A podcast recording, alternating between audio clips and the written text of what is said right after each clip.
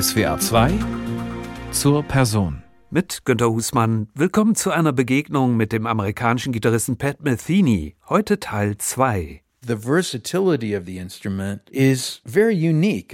Die Vielseitigkeit des Instruments ist einzigartig. Der Gitarrist Derek Bailey, ein wunderbarer Musiker, den ich liebe, hat mal diesen berühmten Spruch getan. Which is if you walk into a bar and you see a tenor saxophone wenn man in eine Bar tritt und ein Tenorsaxophon, einen Kontrabass und ein Schlagzeugset sieht, dann weiß man vorher, egal welcher Stil es ist, wie es klingen wird. Aber wenn du in eine Bar kommst und du siehst eine elektrische Gitarre, einen Kontrabass und ein Schlagzeug, dann kann es alles Mögliche sein. Genauso ist es. Es kann laut oder leise sein. Es kann alles sein.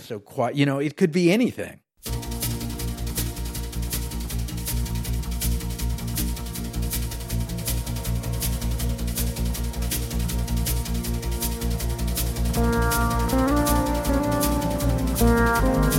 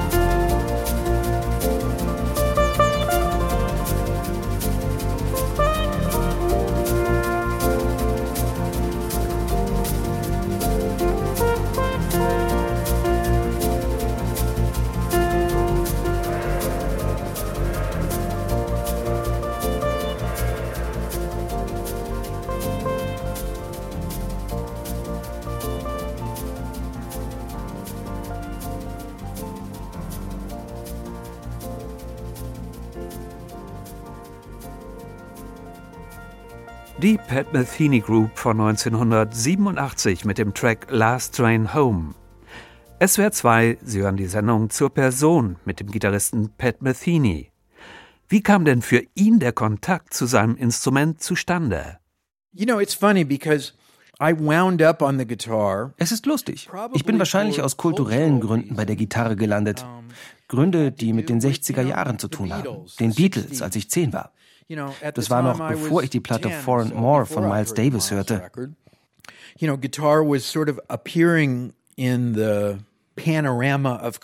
Gitarre kam damals im kulturellen Panorama groß heraus, nicht als ein Instrument, sondern als ein ikonisches Symbol für Veränderung. Die Gitarre repräsentierte das, was die Welt verändert. Aber die Zeit, in der ich mich für Rockbands interessierte, war relativ kurz. Ich liebte die Beatles und liebe die Beatles immer noch. Aber nachdem ich Miles Davis hörte, war ich der jüngste Jazz-Snob der Welt. Jimi Hendrix ist komplett an mir vorübergegangen. Ich hörte Coltrane und sprach, als ich 13, 14 war, verächtlich über Jimi Hendrix. Oh Mann, du solltest lieber Sonny Rollins hören. Natürlich ist das nicht ganz wahr. Ich mochte Hendrix auch. Aber dann gab es bei mir einen Punkt, wo ich mich fragte, warum spiele ich Gitarre? Warum wechsle ich nicht zum Tenorsaxophon, zum Bass oder zum Klavier, zu den bestimmenden Instrumenten der Musik, die ich liebe? And it was a little too late. I had already kind of aber da war es schon ein bisschen zu spät. Ich war schon dran an der Gitarre und dann gelang mir vieles. Ich erinnere, dass ich schon Gigs hatte, als ich das Instrument erst ein paar Monate spielte. Ich kam gut mit der Gitarre klar und ich dachte nicht viel über das Instrument nach. Ich dachte immer nur an Musik. Wie kann ich die Musik rausbringen, selbst wenn ich dieses Ding habe?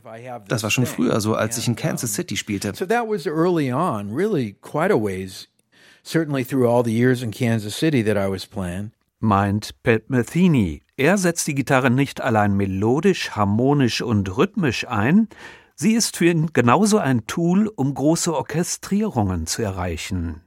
Er spielt deswegen die verschiedensten Gitarrentypen, jede mit einem unverkennbaren Sound die Konzertgitarre, die E-Gitarre, den Gitarrensynthesizer oder auch die eigens für ihn konstruierte sogenannte Picasso-Gitarre, ein Instrument mit 44 Saiten.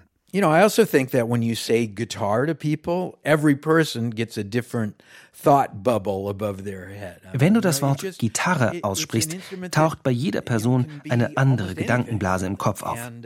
Das ist ein Instrument, das fast alles sein kann. Sobald ich das begriffen hatte, tauchte ich immer tiefer in die Idee ein, Gitarren als ein Mittel zur Orchestrierung zu nutzen. Nach dem Motto, diese Gitarre ist gut für dieses und diese Gitarre ist gut für jenes.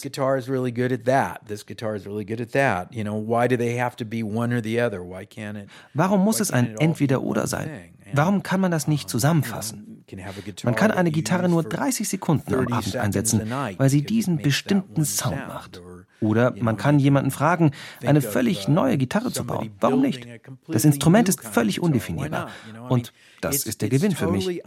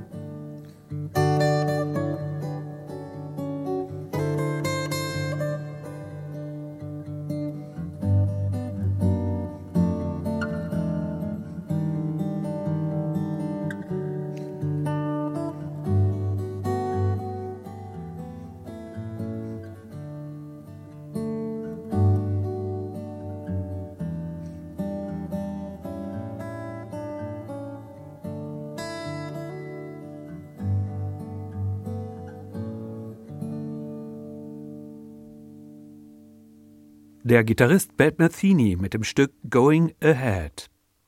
Fragt man ihn nach seinen Einflüssen, dann taucht neben Miles Davis, Stan Getz und John Coltrane auch ein Mann auf, der in Esslingen aufgewachsen ist. Jener deutsche Bassist, mit dem Pat Metheny eine lange Freundschaft verbindet, Eberhard Weber. I mean, I love Eberhard. You know, we we had so much fun together. Ich liebe Eberhard. In unserer frühen Zeit haben wir so viel Spaß miteinander gehabt. Ich war 19, als ich ihn zum ersten Mal traf. Damals war er nie zuvor in den USA gewesen. Er wurde als Special Guest in Gary Burtons Band eingeladen. Wir haben viel Zeit miteinander verbracht. Ich habe Eberhard dann eingeladen, auf meiner zweiten Platte Watercolors mitzuspielen. Er ist eine besondere Person. Sein Album Album The Following Morning habe ich öfter gehört als jedes andere Album. Especially The Following Morning is a record I probably have listened to that more than any other record ever.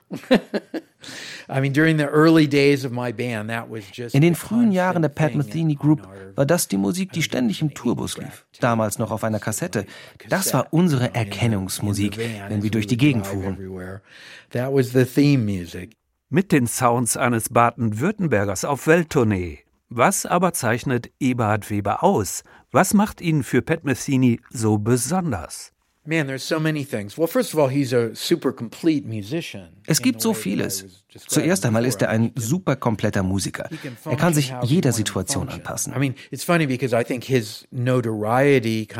Seine Bekanntheit entwickelte sich erst nach dem Album Colors of Chloe.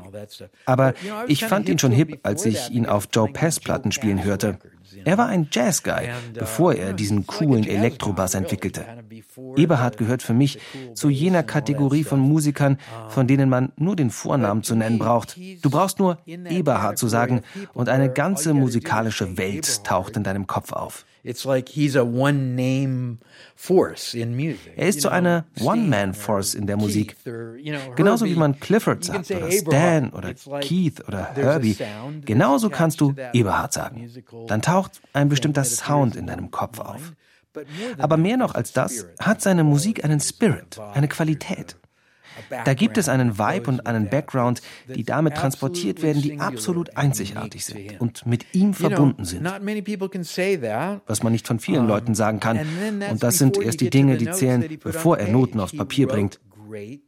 Er hat großartige Melodien komponiert, großartige Stücke. Das ist etwas wirklich Seltenes. I mean, I can right in my mind right now, I'm singing like Yellow Fields. Right? Allein das Stück Yellow Fields, das ist eine so wunderbare, besondere Melodie also und zugleich auch so sonderbar, irgendwie verrückt.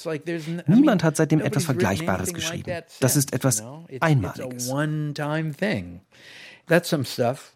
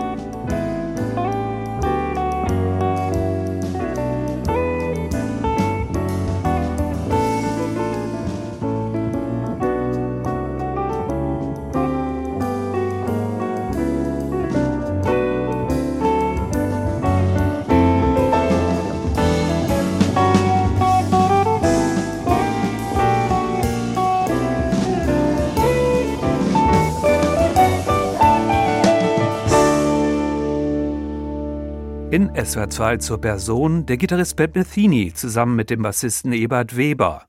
Wir hörten den Track Lakes, ein Ausschnitt aus Methenys zweitem Album, es heißt Watercolors, veröffentlicht 1977.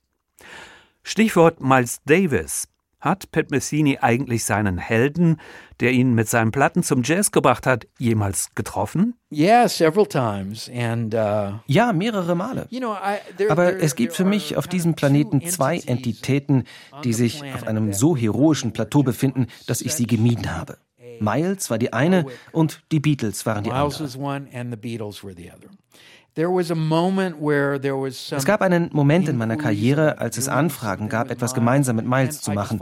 Und ich sagte gerade heraus, nein. Nein. Zum Teil, weil ich wusste, dass ich nicht mehr so an Miles Musik im Post-1975er Zeitraum interessiert war, auch weil meine Begegnungen mit Miles kurz und perfekt waren. Und ich wollte, dass es so bleibt. Verrückterweise gaben wir einige Konzerte am selben Abend zusammen, meine Band und seine Band. Sogar fast sein letztes Konzert. Nicht das in Paris, aber das einen Abend zuvor im Olympiastadion in Rom.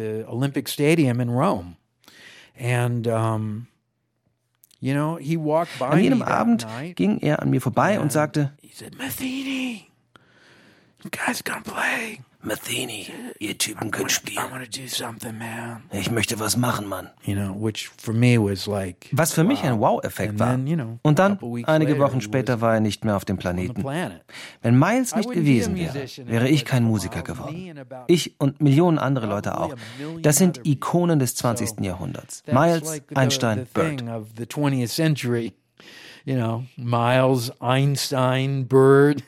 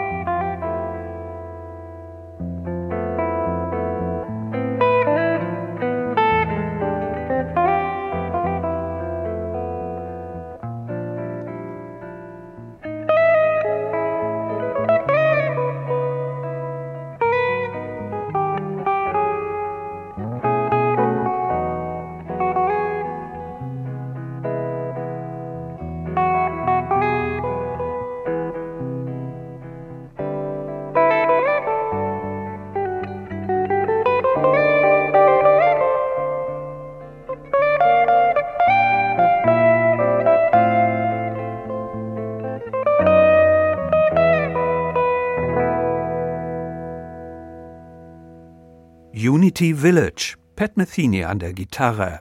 Er ist unser Gast heute in SWR 2 zur Person. Wenn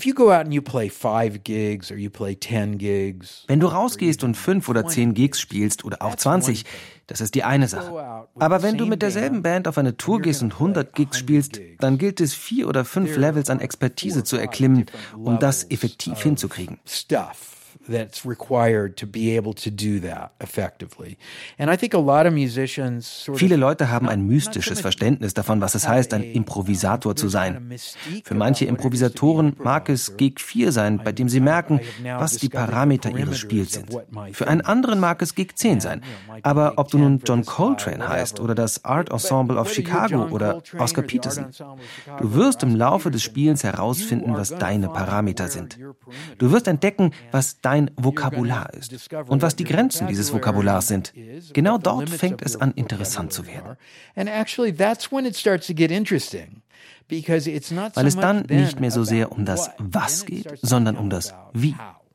Das ist der Moment, in dem man in die Tiefe statt in die Breite gehen muss was immer es sein mag. Du musst tiefer in das Ding gehen. Der Saxophonist Stan Getz ist ein gutes Beispiel dafür. Ich habe ihn oft gehört und er spielte immer ähnliche Sachen.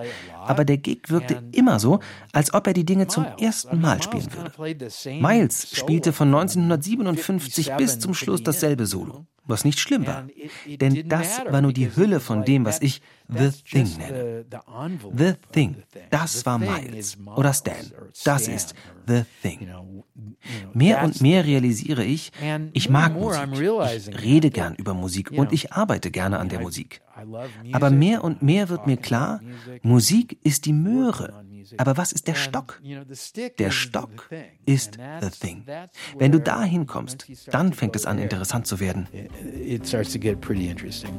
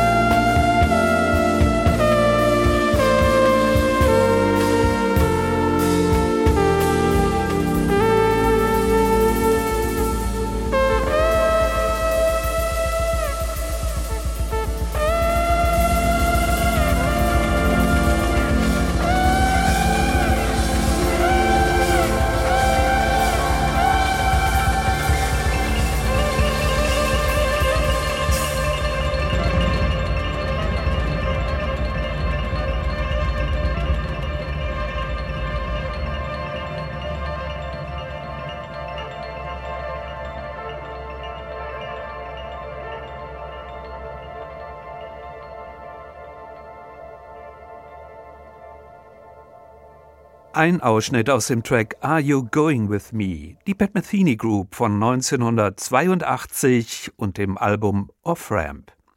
Es ist die erste Studioaufnahme, bei der Pat Metheny den Gitarrensynthesizer spielt. Ich mache oft diesen Witz. Die Trennlinie zwischen Talent, Stamina und Fähigkeiten auf der einen Seite und Geisteskrankheit auf der anderen Seite ist sehr dünn. Und ich stecke mittendrin. Damit spielt Pat Metheny auf einige seiner, wie er sie nennt, Exzentriken an. Tricks, Tipps und Marotten, wie er sich bei seinen umjubelten Welttourneen fit macht für die Bühne. Cool. You know, I have a few other ich habe ein paar verrückte Sachen, wie ich auf einer Tour den Tag gestalte. Ich muss mich viel vorbereiten und vor einem Gig aufwärmen, aber das habe ich schon immer so gemacht. Der Gig fängt bei mir um 4 Uhr nachmittags an. Wenn das Konzert um 8 Uhr ist, habe ich viele physische Dinge am Instrument vorzubereiten. Ich mag es, vorher eine halbe Stunde zu schlafen und zu duschen und mache dann mit dem Instrument weiter. If I can get it so that I don't think about music or try to play any actual music. Das sind keine mentalen Vorbereitungen, das sind physische Dinge. Ich möchte gar nicht über Musik nachdenken, bis die erste Note erklingt. Ich mag es auch gar nicht, während des Tages zu reden. Ich möchte alles für den Gig aufheben. Es gibt Bands, die bei einem Soundcheck anfangen, Jam-Sessions zu spielen. Für mich ist der Soundcheck uh, wie ein Arztbesuch. Durchchecken, ob alles okay ist, alles gut, Soundcheck ist vorbei, heb es für den Gig auf. Und die größte Verrücktheit ist, ich esse nichts. Vom Aufstehen morgens bis zum Ende des Gigs esse ich nichts. Ich habe herausgefunden, dass ich besser spiele, wenn ich hungrig bin just have found I play better if I'm kind of hungry.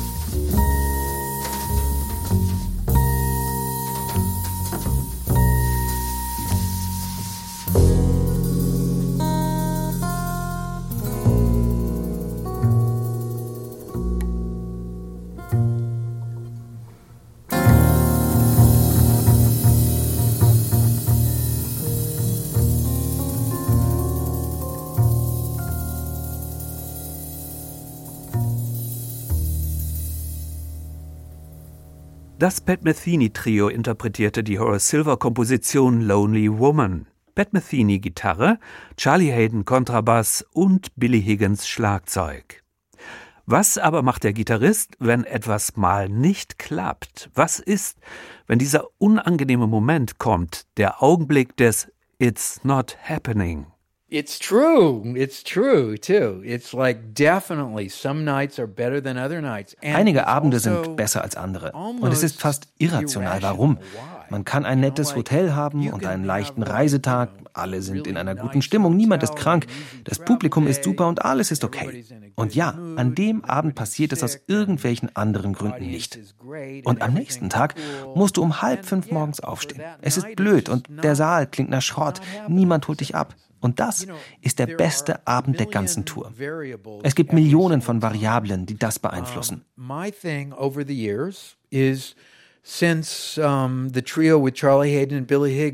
Seit dem Trio mit Charlie Hayden und Billy Higgins in den frühen 1980er Jahren habe ich mir angewöhnt, jeden Abend nach dem Konzert etwa zehn Seiten Notizen zu machen. Über alles, was an dem Abend passiert ist.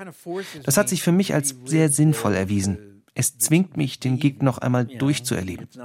Wenn man viel gespielt hat und zum Ende kommt, klatschen die Leute ja meistens, sie scheinen es zu mögen. An dem Punkt ist es leicht, sich was vorzumachen. Nun, so schlecht war es nicht. Und du isst zu Abend und gehst nach Hause by kind of replaying the night in my mind when I get back to the room. Indem ich aber den Abend nochmal schreibend durchspiele, sobald ich in mein Hotelzimmer angekommen bin, bleibe ich plötzlich an dieser einen Stelle hängen. Ach ja, das vierte Stück, das stimmt, das habe ich verbockt. Wie komme ich jetzt nur von diesem Abschnitt zu jenem Abschnitt? Ich habe das jetzt noch nicht richtig drauf. Morgen werde ich vor dem Gig nochmal daran arbeiten. And I don't really know it until I can play it in all 12 keys, so I'm going to have to work on it. ich habe es nicht richtig drauf, solange ich es nicht in allen zwölf Tonarten spielen kann. Solche Sachen haben sich für mich als sehr nützlich herausgestellt, damit Dinge sich nicht verschlechtern. Davon gibt es tausend Sachen. Aber dann kommen noch andere Aspekte dazu. Das Wetter. Wie ist die Weltlage? Der Veranstalter. Wer ist im Publikum? Die Freundin der Schwester des Drummers hat gerade etwas Blödes zu dem Schlagzeuger gesagt. Es gibt da so viele Dinge, die mit reinspielen. Aber wenn du dir dieser Möglichkeiten bewusst bist, dann hast du eine Vorstellung davon, wie man diese Dinge managen kann. Trotzdem gibt es aus rätselhaften Gründen immer bessere und schlechtere Abende. Was ich aber sagen kann, ist, mein schlimmster Abend ist jetzt nicht mehr so schlecht, wie er mal war. Denn ich glaube, dass ich mich über 50 Jahre stark verbessert habe. Ich bin ziemlich zuversichtlich, dass ich gutes Zeug hinkriege. Es ist mehr als wahrscheinlich, dass ich die Sache mit der Schwester des Drummers transzendieren kann und dass ich in Stück 4 mindestens ein bisschen von der Essenz kommunizieren kann. At least the essence of what it is I hope to communicate on, you know, tune 4. Sagt der amerikanische Gitarrist Pat Metheny. Im Mai kann man ihn in Deutschland wieder live erleben, auch bei uns im Sendegebiet am 3. Mai in Karlsruhe im Tollhaus und am 24. Mai in Stuttgart in der Liederhalle. Und mit dem Track Better Days Ahead aus seinem aktuellen Album Side Eye NYC endet die heutige Ausgabe von SWR 2 zur Person. Mein Name ist Günter Husmann. Ich wünsche Ihnen einen schönen Nachmittag und einen entspannten Abend.